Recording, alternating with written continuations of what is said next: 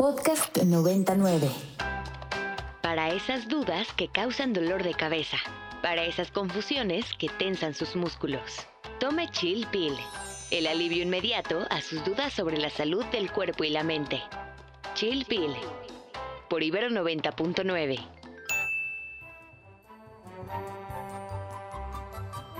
Bienvenidos una tarde más de Chill Pill. Como cada jueves los saluda Daniela Chinchilla por Ibero 99 aquí acompañada de Leonor García como cada jueves. Leo, bienvenida. Hola mi Dani, ¿cómo están? Muchas gracias por sintonizarnos en una dosis más de medicina radiofónica aquí por Ibero 99.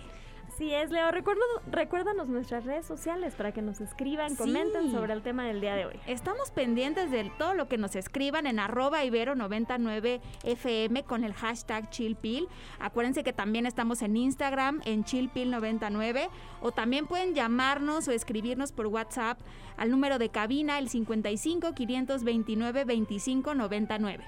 Sí, es Leo. Y también recordarles que ya estamos en en plataformas de podcast como Spotify y Apple Podcast. Entonces ahí también nos pueden escuchar. Y bueno, pues el día de hoy vamos a arrancar con Paola, Paola Meneses, quien es ya nuestra nutrióloga de cabecera.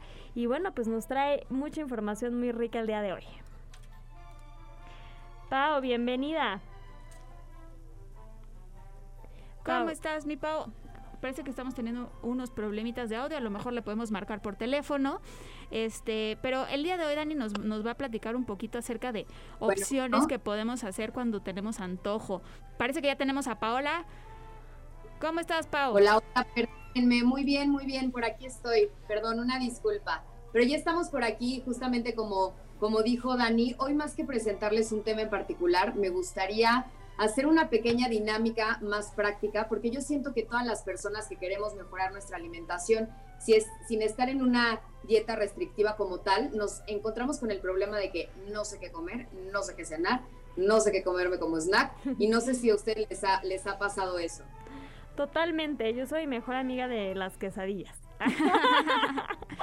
y es que cuando se te antoja algo, o sea, hay, momentitos de la tarde donde quieres cosa, cosa dulce, cosa sabrosa. Y más ahorita, no sé cómo anda el clima allá en Guadalajara, pero aquí en Ciudad de México ha estado lluvioso y creo que también de pronto nos influyen ese tipo de cosas, ¿no? O sea, si es mañana, tarde, noche, frío, calor, vaya, somos sensibles a eso. Claro, totalmente. Y cuando entonces cuando nos metemos a, a, dietas restrictivas, pues no siempre nos va, se nos va a antojar, como dices Dani, a lo mejor en nuestra dieta nos ponen algo frío y dices, ay no, a mí se me antoja como una sopita más caliente o un chocolatito. Entonces lo que les quiero preguntar para hacerlo más dinámico es ustedes si hay algún tiempo de comida en, en el que batallen más porque no sepan qué comer. Me parece que a mí en las mañanas, justo porque por, por las prisas, ¿no? O sea, ya quiero estar lista a salir y no salir con hambre, pero agarro cualquier cosa que me llene un poco la panza y ya, o sea, no le dedico tanto tiempo a, ni a prepararlo ni a anticiparlo. ¿Cómo qué es, Dani? Pues la verdad es que normalmente desayuno yogurt con granola y fruta. ¿no? Eso es como de las cosas que son más prácticas. A veces hacemos pan francés, pero eso toma un poco más tiempo, o de tiempo o huevitos cocidos o algo así, pero algo rápido y práctico. Hay una recomendación, es que lo que nos pasa a veces es que nos clavamos con las mismas recetas o con las mismas ideas.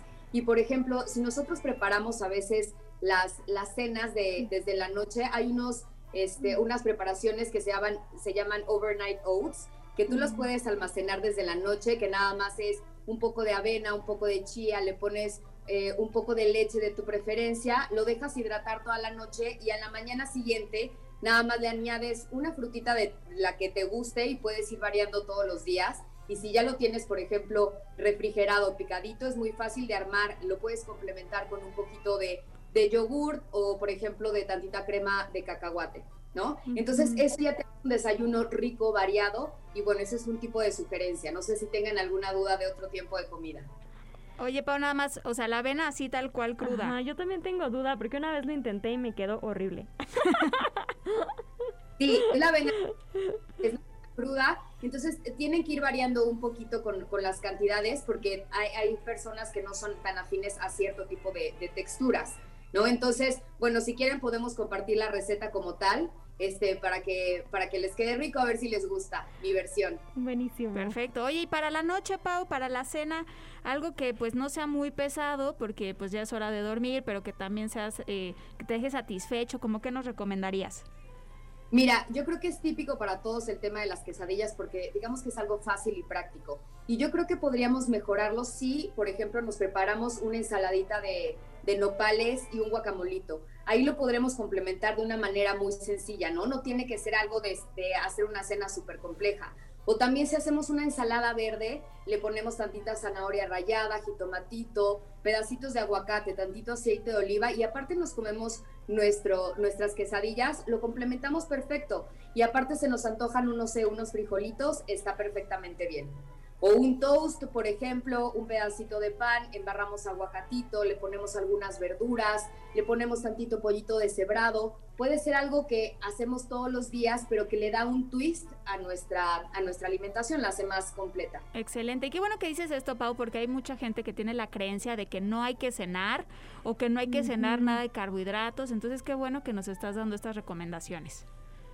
Sí, claro, es muy importante que, este, que nos alimentemos bien, que no nos enfoquemos tanto en temas este, de si calorías y no calorías, sino de, de darle a nuestro cuerpo realmente eh, la variedad, las vitaminas y minerales que necesita. Y yo creo que trabajar un poco con esta percepción de saciedad, ¿no? Porque a veces siento que, por ejemplo, ahorita que decías una ensalada por la noche, yo pensaría que a lo mejor no me saciaría y me iría a dormir con hambre. Yo ya estoy aquí sacando mi lado gordito pero creo que es un poco escuchar a tu cuerpo y aprender a comer distinto y a conocer tu, o sea, como la sensación de saciedad sin importar qué tipo de alimentos. ¿no? Oye, Dani, no, pero era la ensaladita de entrada y después las quesadillas. Ah, ah ok, ok. No, no, jamás. Tampoco me llenaría con una ensalada en la noche. No, pero por ejemplo, a lo mejor esa ensalada le puedes poner tu proteína, que puede ser cuatro como... de pollo, tantito queso, ¿sabes? O sea, nada más que creo que cuando queremos alimentarnos bien pensamos que tiene que ser algo muy complejo y que le tenemos que dedicar muchas horas y en realidad no, con pequeñas estrategias poco a poco podemos mejorar siempre nuestras versiones. Excelente, pues ella es Paola Meneses, nuestra nutrióloga de cabecera. Recuérdanos tus redes, Pau.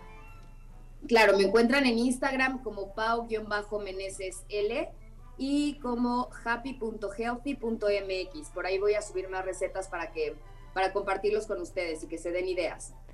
Ah, pues escuchamos la próxima semana. Vamos a tener un programa completo con Paola y Saraí. Entonces los invitamos a que nos escuchen también el próximo jueves a las 4 por Ibero 90. Muchas gracias. A las 2. Un abrazo. Adiós, Pau. Y pues vámonos con el siguiente tema, Dani. ¿Qué te parece si nos vamos directo a la cápsula y regresamos?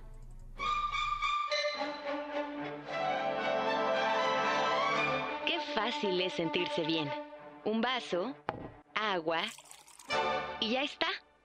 Aquí te traemos tu cápsula. El Día Mundial de la Salud se celebra todos los años el 10 de octubre para crear conciencia sobre la salud mental en todo el mundo y para movilizarnos con el fin de apoyar a quienes están teniendo problemas de salud mental. Todos los años desde 2013, la Organización Mundial de la Salud organiza una campaña mundial por el Día Mundial de la Salud Mental. Para este año, la Federación Mundial de Salud Mental ha fijado como tema del día que la salud mental de todos sea una prioridad mundial. Por su parte, las Naciones Unidas se han comprometido a crear un mundo en el que para 2030 todos, en todas partes, tengan a alguien a quien recurrir en apoyo de su salud mental, en un mundo libre de estigma y discriminación. Si cambiamos nuestra actitud hacia la salud mental, cambiamos el mundo. La principal causa de problemas de salud y discapacidad en todo el mundo es la depresión. La Organización Mundial de la Salud estimó que más de 300 millones de personas viven con depresión, un incremento de más del 18% entre 2005 y 2015. La Organización Mundial de la Salud realizó un estudio en el cual se estima que los trastornos por depresión y por ansiedad cuestan anualmente a la economía mundial un billón de dólares en pérdida de productividad. Se valora que la mitad de las enfermedades mentales comienzan antes de los 14 años, pero en la mayoría de los casos ni se detectan ni se tratan. Con relación a los adolescentes, el suicidio es la segunda causa de muerte entre los 15 y los 29 años a nivel mundial. ¿Qué necesita usted? ¿Qué le duele? Lo que usted necesita lo encuentra en la botica.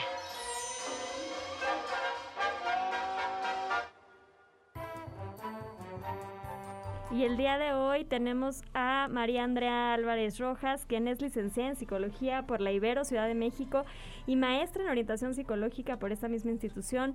Cuenta con una certificación como Health Coach por el, por el Institute of Integrative Nutrition de Nueva York y una certificación en psicología positiva por el Instituto de Bienestar Integral.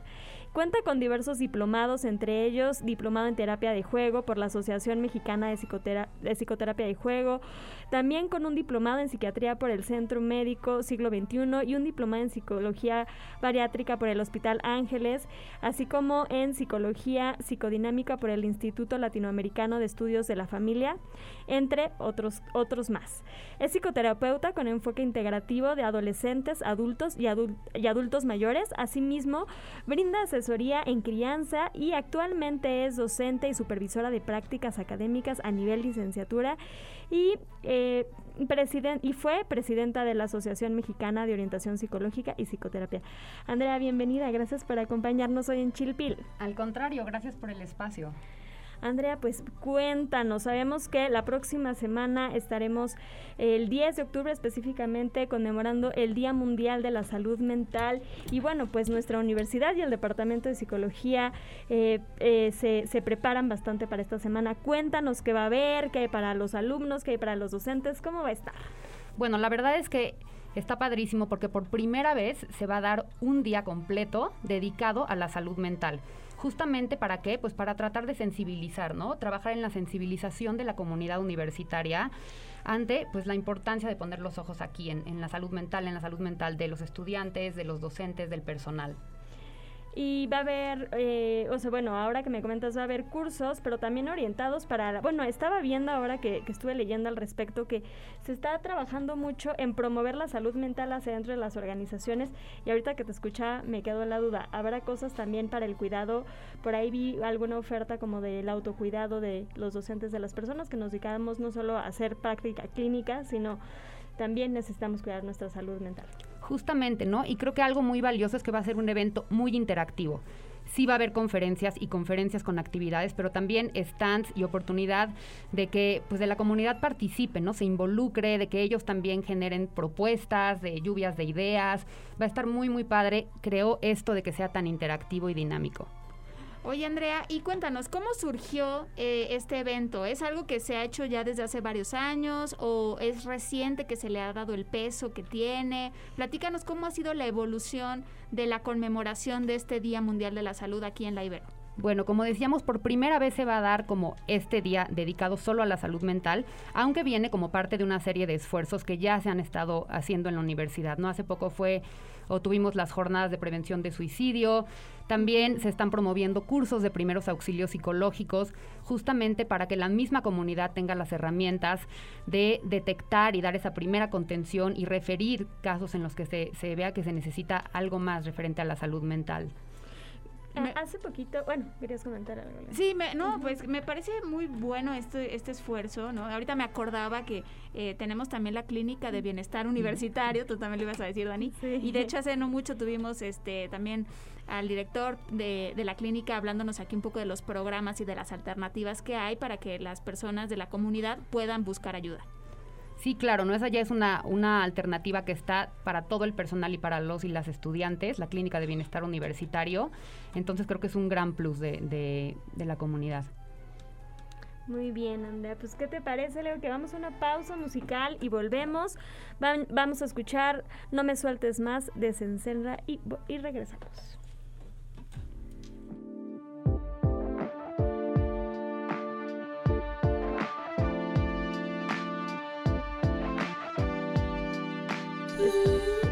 Estamos de vuelta en Chilpil, estamos conversando con la maestra Andrea Álvarez, quien actualmente es docente aquí en la Universidad Iberoamericana en el Departamento de Psicología.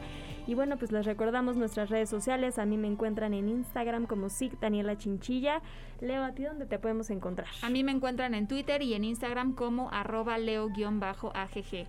Andrea, si quieren contactarte o quieren saber más de esto que estamos platicando sobre la conmemoración del Día de, la Salud Mental, ¿en dónde pueden buscar? Claro, me encuentran en Instagram como Aprecia y Fluye. Perfecto.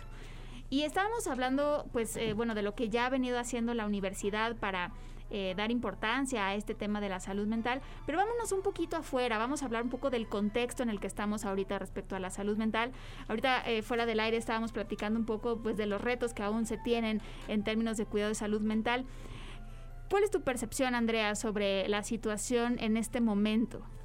Bueno, creo que si bien sí en las últimas décadas cada vez se ha puesto más el foco de la en la importancia de la salud mental y más recursos, aún así la prevalencia de, de, trastornos mentales sigue creciendo, ¿no? Lo cual parecería irónico porque esperaríamos que fuera también disminuyendo.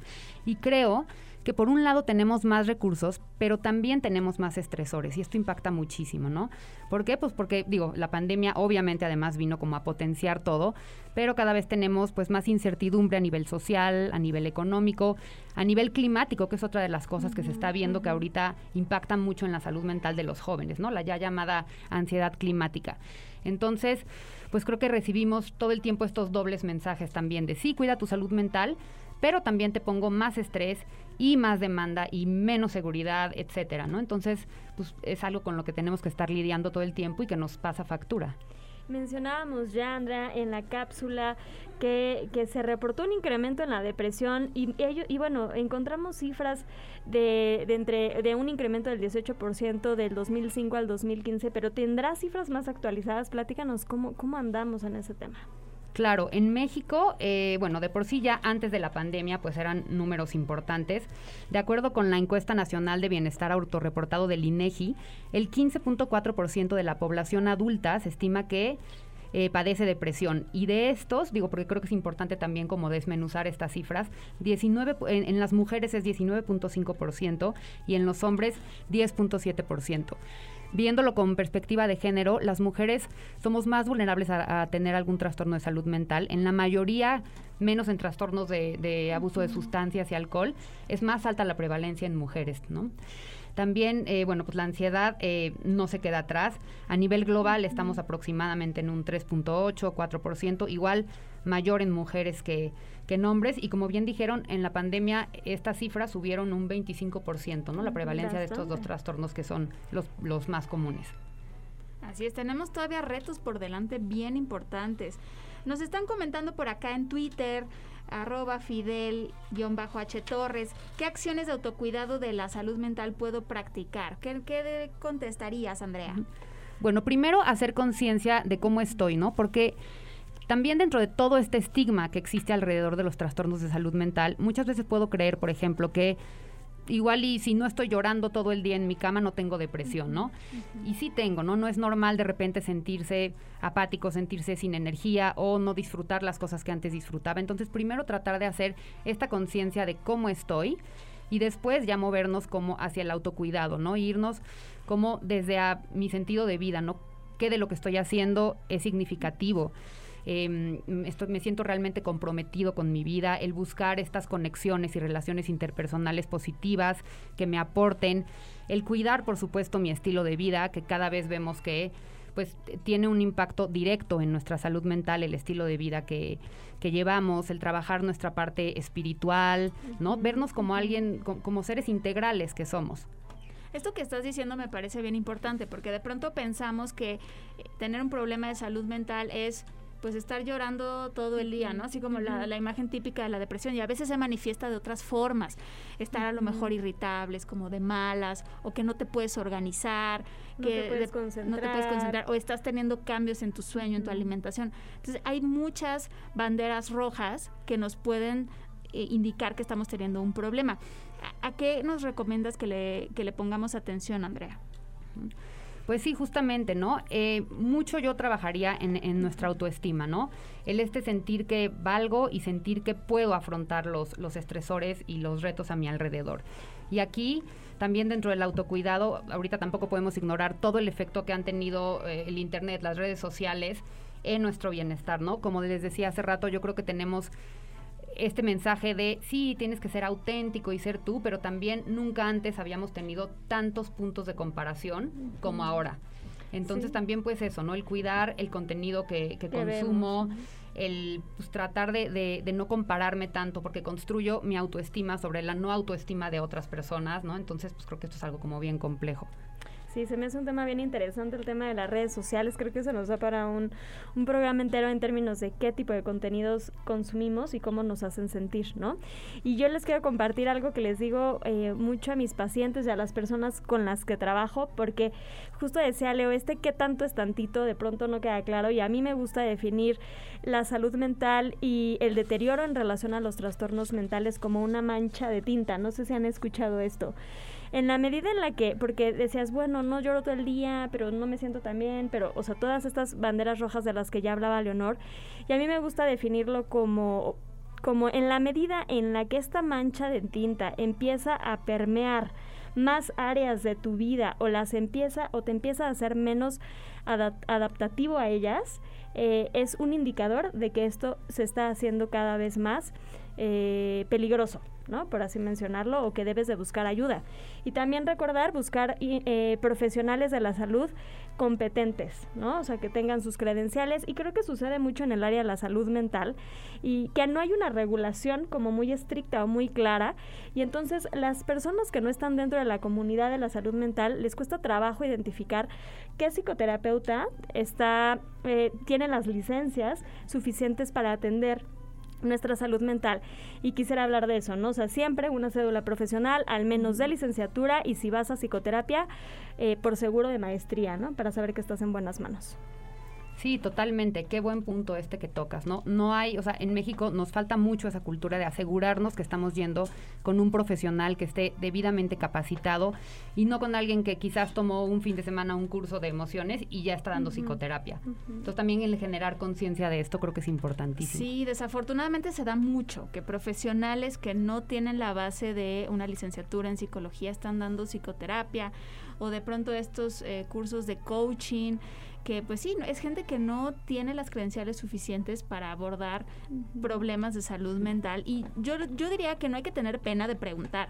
O sea, cada vez que llegamos con un profesional, preguntar, oye, pues, ¿cuál es tu formación? ¿Dónde estudiaste? Porque eh, nos estamos poniendo en sus manos. Igual, ah, si nos da pena, ni siquiera tenemos que preguntar, ya podemos googlear y ahí aparece todo. Totalmente, sí. Entonces, bueno, y Andrea, ¿qué factores de riesgo podemos identificar? ¿Qué nos hace más vulnerables a presentar o a desarrollar un trastorno mental este, en diferentes etapas de nuestras vidas? Bueno, eh, aquí hay como muchas esferas, ¿no? De hecho, la OMS, eh, hablando de factores de riesgo, los clasifica por un lado en factores individuales, que pueden ser desde factores genéticos como eh, baja autoestima, inmadurez cognitiva, em, problemas médicos, ¿no? Ciertas enfermedades, uso de sustancias tenemos también circunstancias a nivel social, como pues el haber pasado por algún proceso de duelo o estar pasando por él, conflictos familiares o en nuestras relaciones, exposición a violencia o abuso también, pues es algo de lo que más nos pega. Ingresos bajos, ¿no? Pobreza, em, estrés relacionado también con el trabajo, con desempleo, cambios de vida significativos y también factores ambientales como pues falta de acceso a servicios básicos, eh, ser objeto de discriminación o injusticias, inequidad social y de género, y pues también exposición a, guerras, a desastres, a, violencia, que desafortunadamente es algo que tenemos pues cercano, ¿no? En nuestra realidad. Entonces, aquí si, si alguien presenta alguno de estos factores de riesgo, pues ¿qué se tendría que hacer? Estar más atento, supongo, a, a eh, malestares, a sintomatología. Claro, ¿no? Estar como mucho más atento, buscar, ¿no? Trabajar como justamente lo que decíamos, en mi bienestar, en mi autoestima, en construir estas relaciones significativas con otras personas, el tener una red de apoyo, que aquí también en la encuesta que les mencionaba, em, el 60% aproximadamente de la población mexicana considera que sí tiene una red de apoyo, ¿no? Entonces es algo de lo que nos podemos anclar, porque ahorita hablábamos de los factores de riesgo, pero también hay muchos factores de protección y esos son los que tenemos que cultivar. Para más contenidos como este, descarga nuestra aplicación disponible para Android y iOS o visita ibero909.fm.